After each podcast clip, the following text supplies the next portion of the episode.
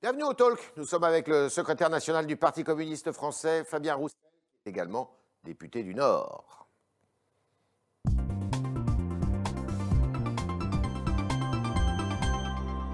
Bonjour Fabien Roussel. Bonjour. Alors, on ne parle que de ça, du Covid, mais aussi du couvre-feu. Le couvre-feu, vous êtes concerné puisque le- la région dans laquelle vous êtes député et, euh, s'applique le, le toucher, s'applique euh, le couvre-feu. Est-ce que c'est une mesure qui vous convient? Écoutez, euh, l'épidémie euh, circule fortement, le Mhm. virus circule fortement, et puis euh, et il commence à y avoir euh, trop de patients euh, dans nos services d'urgence, dans les services Ouais. de réanimation. Donc, s'il faut mettre en place un couvre-feu pour limiter la circulation de l'épidémie, il faut le faire. Je regrette tout simplement qu'il n'y ait pas eu euh, suffisamment de mesures mises en œuvre avant pour Mhm. éviter d'en arriver là. J'étais avec les La soignants. gestion du Covid par le gouvernement est, est pas exemplaire? En fait, j'étais avec les soignants hier qui manifestaient à- à Paris pour Ouais. réclamer plus de moyens, revalorisation des salaires. Quand Mhm. même, ça fait deux ans hein, qu'ils demandent ça. hein. Mhm. Euh, et ils le méritent amplement. Eux, ils le disent. Ils disent euh, ça commence à devenir dur dans les hôpitaux. On a moins de personnel qu'au début de la crise parce qu'il y a des burn-out, il y en a- il y, en a qui veulent plus faire le métier, qui sont partis, etc. Donc eux, ils disent bah, le couvre-feu, euh, ça peut aider euh, évi- évidemment à ce que les, les services Ouais. soient sur- surchargés. Mais Il y a de l'impréparation. ils disent pourquoi on n'a pas mis en place, euh, pourquoi on n'a pas développé le télétravail? On savait que la nouvelle vague allait, la deuxième vague allait arriver. Pourquoi le télétravail n'a pas été développé beaucoup plus que ça euh, dès le mois de septembre? Dans Mhm. les administrations partout où c'est possible Pourquoi on n'a pas mis certaines activités non indispensables en sommeil pour éviter que les transports en commun, les transports collectifs soient surchargés? surchargé. et puis, il y a aussi, euh, pour que les mesures soient acceptées, pour que la confiance soit euh, restaurée euh, avec euh, le gouvernement et les mesures Mhm. qu'il met en place, il faut qu'elles soient comprises, ces mesures. Or, il y a un sentiment de, de- de contradiction. Euh, on ne comprend pas pourquoi euh, on n'a pas le droit d'aller euh, de se voir à plus de 6 en famille, Mhm. Et en même temps, on va être 30 par classe, on va être Mhm. les uns contre les autres dans le métro, dans le TER, joue contre joue, même avec un masque. Il y a de l'impréparation du, du côté du gouvernement? En fait, il y a des injonctions contradictoires, comme on dit. On ne comprend Ouais. pas pourquoi bon, C'est pas- pareil partout, il n'y a pas uniquement en France. hein. C'est vrai en Allemagne, c'est vrai en, en Italie, Ouais, c'est vrai en Espagne. c'est- C'est une vraie question à se poser, c'est-à-dire comment on fait pour que des mesures euh, peut-être plus soft, qui auraient pu être prises plus tôt, soient mieux acceptées que des mesures dures prises maintenant et qu'elles suscitent de l'incompréhension.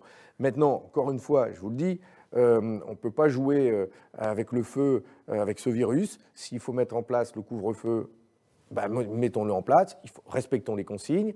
Je pense à cette jeunesse qui, aujourd'hui, s'interroge, voire peut même se sentir en colère parce qu'ils Ouais. ont Vous le sentiment, ouais, parce qu'ils ont le sentiment que ça leur tombe dessus. Euh, on les pointe d'ailleurs un peu comme responsables en disant c'est vous Ouais. qui faites circuler le virus. C'est pas juste. Et je comprends leur, euh, leurs incompréhensions. Enfin, je comprends qu'ils soient en colère parce que euh, ils vont, eux, dans des classes où ils sont plus de 30 dans les lycées. Ils vont dans des amphis qui sont euh, surchargés et on leur dit, mais le soir, vous sortez pas, vous n'avez pas le droit de vous voir plus de 6, c'est couvre-feu. Et donc, il y a, y de l'incompréhension de leur côté. Pour autant, euh, il y a une perquisition, des perquisitions qui ont été conduites hier contre des ministres et des anciens ministres. L'ancien Premier ministre, Édouard Philippe, le ministre de la Santé actuel, M. Véran, Madame Buzyn, l'ancien, l'ancienne ministre de la Santé, Madame Sibadiaï, l'ancienne porte-parole. Est-ce que vous comprenez que euh, eh bien, des actions en justice soient conduites contre justement euh, ces, ces responsables? Bah, il y a eu euh, des plaintes qui ont été déposées par des associations, par des particuliers des particuliers. Et donc, il y a une action en justice qui est menée, indépendante du gouvernement, forcément, en plus. euh. Mhm. Donc, voilà, la justice fait son travail. Moi, je n'ai pas à la commenter, d'abord. Je ne la commenterai pas. M. Coquerel, hier, trouvait Je- ça un peu étonnant. Et je ne veux pas non Et plus... M. Collard aussi. Et je ne veux pas non plus... euh, Enfin, je, je veux respecter la présomption d'innocence Oui. pour qui que ce soit, hein, même Ouais. quand c'est le gouvernement et pourtant on n'est Ouais. pas d'accord. Euh, je laisse faire la justice son boulot, je ne commenterai pas. Euh, il y a eu des plaintes, et donc elle fait des perquises, voilà. euh, euh, C'est une nouvelle euh, affaire du sang contaminé qui commence? Je ne peux pas vous dire, euh, on verra bien. C'est vrai qu'il y a une gestion calam- calamiteuse des, des- des masques. hein. encore, ça, c'est un, vrai sujet, ça. Pourquoi ces masques-là, ils ne sont pas plus Gestion calamiteuse, mensonge, légèreté? Légèreté, certainement. Euh, euh, que, franchement, c'est difficile de juger. Nous, nous n'étions pas au gouvernement. Je ne sais pas à quels documents ils ont eu accès, euh, qu'ils n'auraient pas dit ou qu'ils auraient dû dire.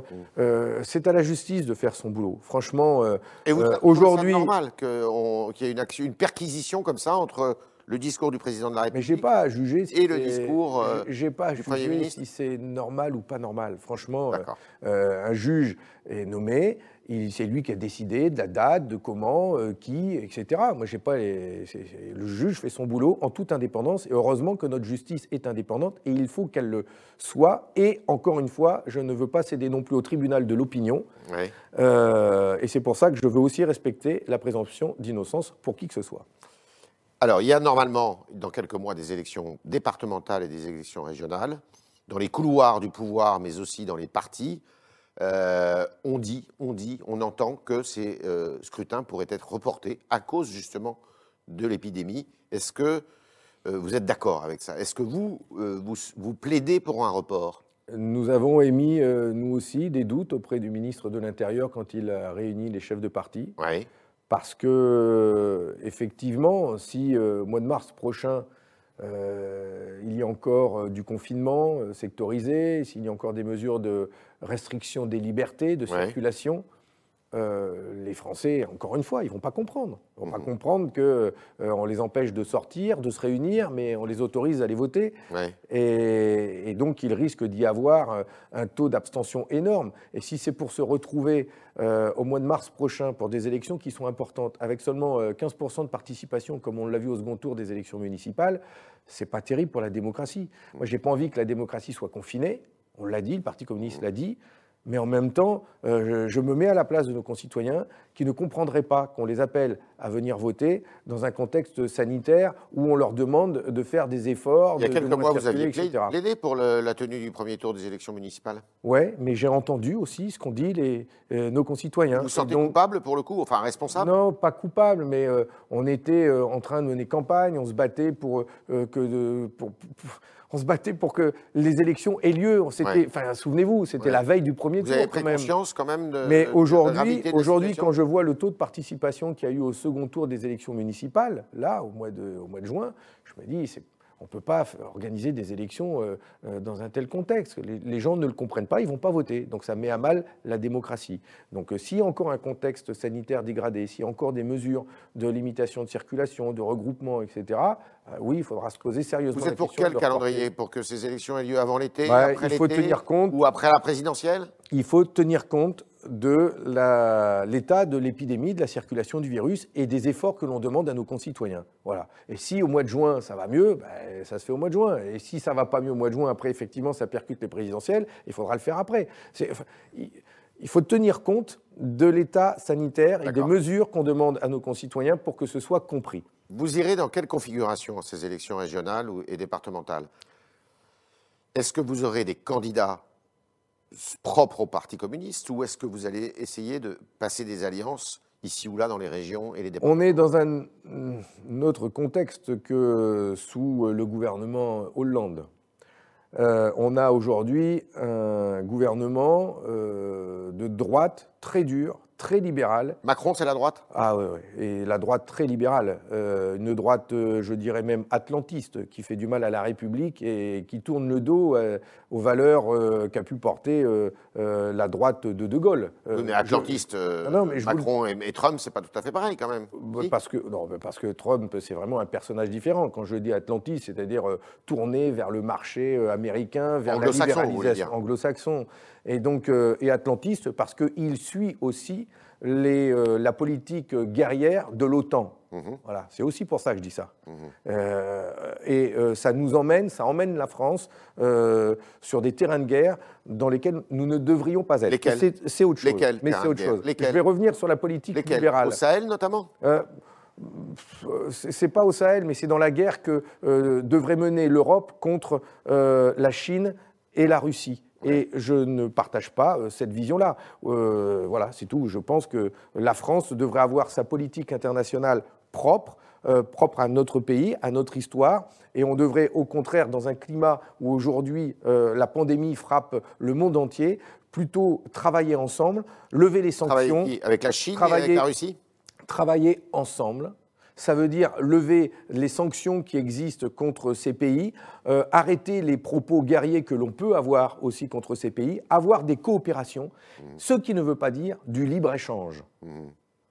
Ce qui ne veut pas dire du libre-échange. Et je ne suis pas pour le libre-échange avec la Chine non plus. c'est pour ça que je dis ça, parce que je me bats aussi pour maintenir notre industrie ici, je voulais parler de ça, je me bats pour maintenir notre industrie ici et pour faire en sorte que, que l'on crée les conditions que nos entreprises restent ici. Régional et Or, aujourd'hui, aujourd'hui, les grands groupes préfèrent délocaliser en Chine, préfèrent délocaliser dans des pays à bas coût Sauf que c'est la mode. Vous avez vu qu'avec le coronavirus, maintenant, il est de plus en plus question de rapatrier. C'est plus la mode Vous rigolez de moi Non, non, je rigole absolument Vous avez vu ce que vient de faire Renault Renault va importer une Dacia Spring électrique d'ici la fin de l'année en Europe et en France, produite en Chine. Oui, mais c'est un nouveau véhicule. Renault décide de produire. Trop cher ici. Des, Renault décide de produire deux nouveaux véhicules, un SUV qui sera euh, assemblée en Corée du Sud et une petite voiture électrique, la Dacia Spring, qui sera euh, construite en Chine. C'est peut-être qu'il faut revoir nos coûts de revient ici. Mais vous me parlez, vous, de coût du travail. Moi, je vais vous parler du coût social, parce que c'est des emplois en moins chez nous. Je vais vous parler du coût climatique, parce que c'est des voitures qui vont venir en paquebot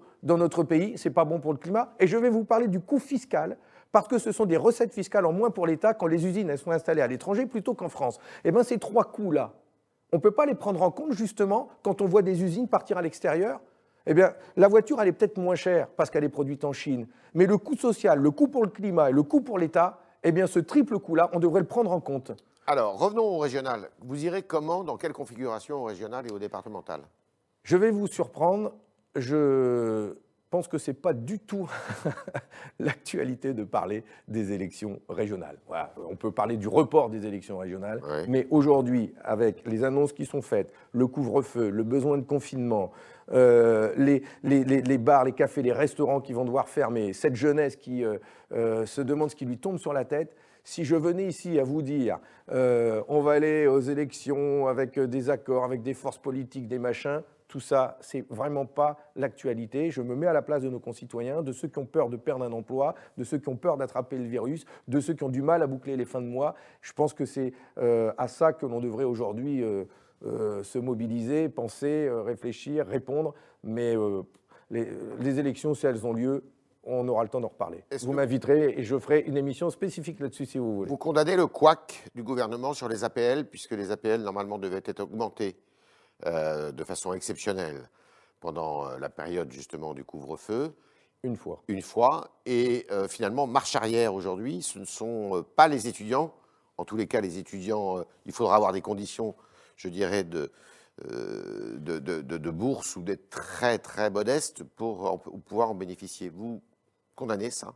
Ah, complètement. Je vois que le gouvernement est incapable, y compris fait des couacs, pour, et donc ne, ne sait pas apporter l'aide euh, financière nécessaire aux plus démunis de notre pays, dont des étudiants, dont des ouvriers, dont des salariés qui ont du mal à boucler leur fin de mois parce qu'ils travaillent à 80% et ils touchent 800, 900 euros net par mois. Il y a un million de pauvres en plus. Il ne sait pas comment faire. Il ne sait pas euh, augmenter les APL pour tous. Il ne sait pas augmenter le, RSA pour ceux qui ont que 584 euros euh, pour vivre. En revanche, en revanche, quand on lui demande de rétablir l'impôt de solidarité sur la fortune pour récupérer Il des faut le rétablir. quand on lui demande de supprimer le bouclier fiscal des plus riches, la fameuse flat tax, quand on lui demande de supprimer la niche copée qui permet d'exonérer euh, euh, les plus-values euh, de cessation de, titres, eh bien tout cela, il ne veut pas en entendre parler. Alors ça, par contre, il a su le mettre en œuvre, ça. Les cadeaux aux plus riches et aux plus grandes fortunes, il a su le faire.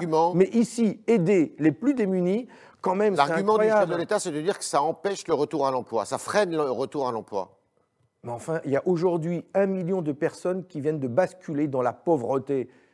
C'est pas parce qu'ils ont envie d'être pauvres, c'est pas parce qu'ils se complaisent dans le chômage. Ils ont du mal à boucler leur fin de mois. Vous avez vu, vous avez vu, vous avez croisé dans le métro des gens qui ont des masques comme ça, où ça se voit qu'ils le portent depuis plusieurs jours parce que le masque, il est taché, il est chiffonné, parce qu'ils n'ont pas assez de sous pour s'en racheter. Vous croyez que c'est comme ça qu'on va lutter contre l'épidémie? On ne peut pas faire en sorte justement d'aider ces gens. Il ne veut pas augmenter euh, le RSA ben, Pourquoi il ne baisse pas euh, les factures de gaz? Pourquoi il ne baisse pas le prix du gaz, de l'électricité? Pourquoi il ne distribue pas des masques gratuits? Pourquoi on n'embauche pas massivement dans nos hôpitaux? Il veut pas, euh, il veut les mettre au travail, les gens? Eh bien, embauchons. On a tellement de besoins. Les ASH, je vous dis juste une chose pour les hôpitaux, parce que c'est ce que m'ont dit les soignants hier. Les ASH, ce sont des personnels euh, dont on a besoin dans nos hôpitaux qui n'ont pas d'ASH, c'est les, euh, les, auxiliaires, les auxiliaires hospitaliers. Mhm. Ils n'ont pas besoin de qualification. Ils sont très utiles pour euh, apporter des, ordonnances, des médicaments. Ils, peuvent en embaucher. Il y en a besoin aujourd'hui dans les hôpitaux. Il n'y a pas besoin de qualification. Il y a plein de chômeurs. Pourquoi on ne les embauche pas? Vous savez combien sont euh, payés les étudiants infirmiers? 3,94 euros de l'heure. Mmh. On ne peut pas les payer plus, on ne peut pas susciter justement des vocations pour aller dans nos hôpitaux? Donc, il ne veut pas augmenter le RSA, il préfère qu'il travaille, eh bien qu'il en crée du travail. Ouvrons des bureaux d'embauche dans les grandes villes en direction de nos jeunes, en leur donnant un vrai salaire. Un vrai salaire. Et puis vous verrez qu'il y aura moins de RSA à distribuer. Dernière petite question avant de passer aux internautes. Euh, comment va le Parti communiste? Gros problème financier? Écoutez, vous avez vu la forme que j'ai? Oui. Une forme. Mais vous n'êtes pas le Parti communiste à bout de Je le représente. Vous le représentez. donc, on est très très bien. Tout va très bien. Une bonne tension. Euh, et euh, voilà. Euh, et on n'est pas au régime. Tout va très bien. Fabien Roussel, secrétaire national du Parti communiste, député du Nord, qui est avec nous ce matin. Et maintenant, nous allons poser vos questions, chers internautes, en compagnie de Juliette Saint-Jean.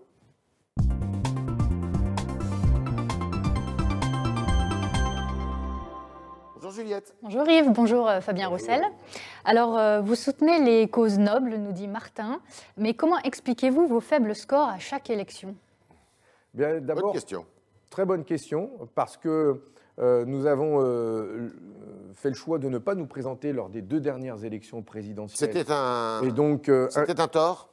Bah, Écoutez, on verra, je ne sais pas, toujours est-il. Enfin, ce que nous pensons, c'est que d'être absent de ces deux dernières élections présidentielles a peut-être contribué à nous sortir du paysage politique. Donc ça veut dire que vous serez présent en 2022 Et à faire en sorte que le Parti communiste français n'apparaît plus comme une force politique euh, euh, originale avec euh, son projet de société, ses propositions. Peut-être que ça, ça a pu contribuer à notre affaiblissement, mais pas que. Ça serait faux de dire que c'est que ça. Peut-être que nous avons besoin de nous renforcer, d'être plus présents en direction du monde du travail, dans les entreprises. C'est le choix que moi je fais justement, c'est de euh, d'aller beaucoup plus sur le terrain du monde du travail et de porter des propositions. Ce qui veut dire que vous serez présent en 2022 euh, Cette question-là, on se la pose de plus en plus, on y travaille, et le choix, on le fera euh, tous ensemble le, moment venu. Quand? On a un congrès au mois de juin, normalement, s'il n'y a pas l'épidémie.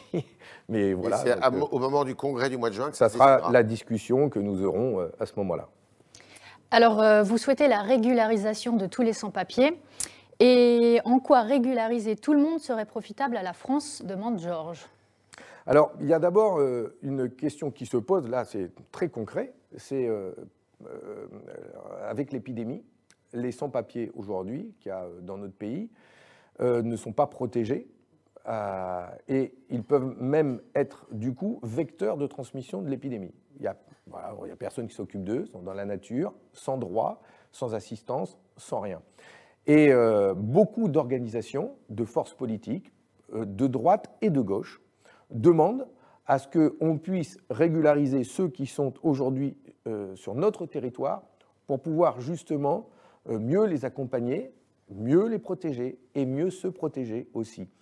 Ça s'est fait dans d'autres pays, ça s'est fait, je crois, euh, en Espagne, ça s'est fait euh, en Italie, mais je me trompe peut-être. Je, sais que ça s'est fait euh, dans l'Union européenne pour justement aussi lutter contre la circulation du virus. Donc c'est un sujet d'actualité, en tout cas, pose. C'est uniquement la présence du virus qui vous fait dire ça? Non, c'est pour expliquer que c'est un argument supplémentaire aujourd'hui qui montre que laisser des personnes sans droit dans un pays peut créer des, situations euh, compliquées, comme, comme celle-là. Voilà. Il fut un temps où le Parti communiste disait les emplois d'abord aux Français.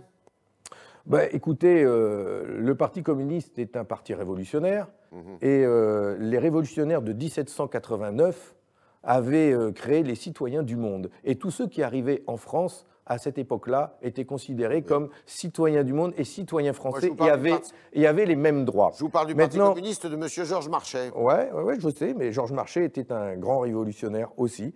Et, euh, et il a dit aussi, comme moi je dis, qu'il faut produire en France et prioritairement en France. Et donc, euh, quand on décide de produire en France, euh, c'est euh, pour faire en sorte que l'emploi se développe dans notre pays prioritairement. Donc, on peut dire produire en France, on peut dire produire français, et en même temps dire qu'il faut donner des droits à tous ceux qui fuient leur pays, parfois des guerres dont nous sommes nous-mêmes responsables. Je pense à la Libye, en l'occurrence. Et donc le chaos que, nous avons que la France a provoqué en Libye fait qu'aujourd'hui, oui, il y a des milliers de familles qui traversent la Méditerranée, Vous préfériez, meurent en euh, Méditerranée et qui, qui viennent chez nous demander assistance. Vous Kadhafi, qui était contesté par son peuple?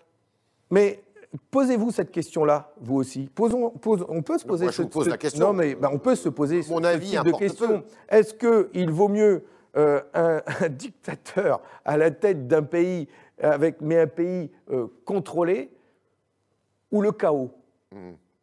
C'est très, gaulien comme réforme. Je, vous pose. Non, mais c'est ce, que disait euh, Charles de Gaulle. Hein. Ben, écoutez, ben, alors je ne savais pas, mais vous me bah retrouverez sa citation. L'ordre ou le chaos.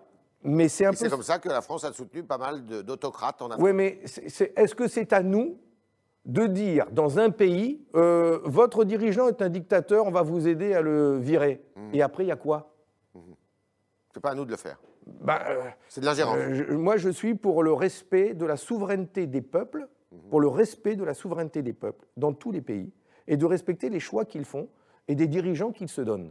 Voilà, donc euh, c'est tout. Après, ça se passe comme en après les dirigeants qu'ils ont ne nous plaisent pas, ne euh, sont pas progressistes, ne sont pas humanistes, on peut les traiter de dictateurs, mais c'est pas notre, c'est les gens du pays qui l'ont décidé. Il faut, mieux que ça se passe comme en Union soviétique où le, le régime est tombé tout seul. Il n'est pas tombé tout seul. Hein, euh, oui, certes. il a été un peu aidé. il y en a, qui ont soufflé quand même. Il n'y a pas eu d'ingérence militaire. il n'y a pas eu d'ingérence militaire. Vous avez raison. Eh ben, je préfère, non, mais je préfère que les peuples eux-mêmes euh, décident de leurs propres dirigeants. Juliette. Alors, vous êtes député du Nord et Arras et Lille annulent leur marché de Noël alors que c'est un événement extérieur. Le regrettez-vous? demande Françoise c'est compliqué. Le marché de, Noël d'Arras et de Lille sont euh, merveilleux, tout comme le marché de Noël de Saint-Amand-des-Eaux. Petite pub pour ma ville. Mais euh, euh, les conditions sanitaires font que c'est peut-être compliqué de tenir ces marchés de Noël. Est-ce qu'il ne vaut mieux pas, donc effectivement, avoir des mesures un peu strictes aujourd'hui et puis, et puis peut-être pouvoir en tenir quand même au mois de décembre? Alors, ils ont fait le choix de les annuler maintenant il y a certainement euh, des bonnes raisons dans ces, dans ces villes-là, mais euh, si j'étais euh, maire d'Arras ou maire de Lille, certainement que je prendrais la même décision, difficile, difficile pour les commerçants, difficile pour l'activité touristique, pour les hôteliers, pour les Amazon se frotte les mains, non? Mais je, ce sont des, des, décisions difficiles à prendre. Et Amazon se frotte les mains? Bah, Amazon, en ce moment, euh, ramasse des milliards et des milliards d'euros de bénéfices. Ils vont continuer de bénéficier euh, d'exonérations fiscales par ce gouvernement qui refuse de les taxer à la hauteur euh, des bénéfices qu'ils font. Je le regrette fortement. C'est le débat que nous avons eu hier à l'Assemblée nationale, d'ailleurs, avec euh, euh, le ministre, qui refuse de les taxer plus. Voilà. Euh, L'OCDE, les 130 pays de l'OCDE qui devaient parler de la taxe GAFA mercredi dernier, n'ont pas réussi à se mettre d'accord. Donc il n'y a toujours pas de taxe GAFA sur le chiffre d'affaires, les bénéfices de ces grandes entités du numérique. Mhm. La France en a mis une en France, une toute petite, qui rapporte 400 millions d'euros, une taxe sur la GAFA en question, ça soit dessus. Ils ne respectent pas. Ils respectent pas. Mais, Google, euh, mais Il, suffit de définir l'activité de ces entreprises comme des, comme des, établissements stables numériques en disant qu'à partir de 3000 euh, contrats commerciaux, etc., c'est l'amendement que j'ai défendu hier, mmh. euh, on peut définir ces grandes entreprises du numérique comme entités stables qui pourraient être taxées au même niveau que nos entreprises françaises Donc ici. De la part du gouvernement, Donc à 30%. Aujourd'hui, elles payent 4 à 5 6% d'impôts sur leurs bénéfices alors qu'elles devraient en payer 30 comme toutes les autres. Il y a une complicité coupable de la part du gouvernement? Euh, Oui, un gouvernement qui n'a pas le courage de s'affronter à eux. Et je le regrette parce que c'est beaucoup d'argent qui ne rentre pas dans les caisses de l'État. Et, euh, et, et, après, bah oui, il n'y a pas d'argent pour nos hôpitaux, il n'y a pas d'argent pour euh, nos écoles, il n'y a pas d'argent pour nos communes. Et c'est terrible, quoi. L'argent, il est là. Comment vous expliquez qu'il y ait autant de richesses Les milliardaires, là, les Jeff Bezos ou les Bernard Arnault, hein, ils sont sur le podium des plus grandes richesses du monde. Leur richesse continue d'augmenter, encore aujourd'hui. Et de l'autre côté, la pauvreté augmente aussi. De l'autre côté, les services publics ont de moins en moins d'argent. Nos communes doivent faire des efforts. Faut Comment vous ne voyez pas qu'il y a un jeu de vase communicant qui fait que certains siphonnent les richesses et les autres la perdent? Eh bien, euh, il faut réparer ça. Il faut réparer ça. Et c'est pour ça que j'aime bien citer le pape François, qui a fait cet appel à la lutte contre la pauvreté. Tutti fratelli, tous frères. Eh bien, oui, ça devrait être notre mot d'ordre. Tous frères. Ça sera le mot de la fin. Merci euh, Fabien Roussel, merci d'être passé dans les studios du Figaro. Vous êtes secrétaire national du Parti communiste, député du Nord. Merci euh, à nos internautes qui ont été euh, relayés ce matin par la voix de Juliette Saint-Jean. Et puis une mention spéciale aujourd'hui avec quelqu'un qui nous accompagne et qui m'accompagne depuis maintenant fort longtemps, puisque c'est sa quasi millième émission avec moi. J'ai cité Naomi, pardon, le roi Venturine. Naomi Leroy-Venturine, qui est lilloise et qui est dans la régie euh, du Figaro et qui assure quotidiennement, avec beaucoup de soin et de volonté et de gentillesse, cette euh, édition quotidienne Merci à elle, merci à vous et à lundi.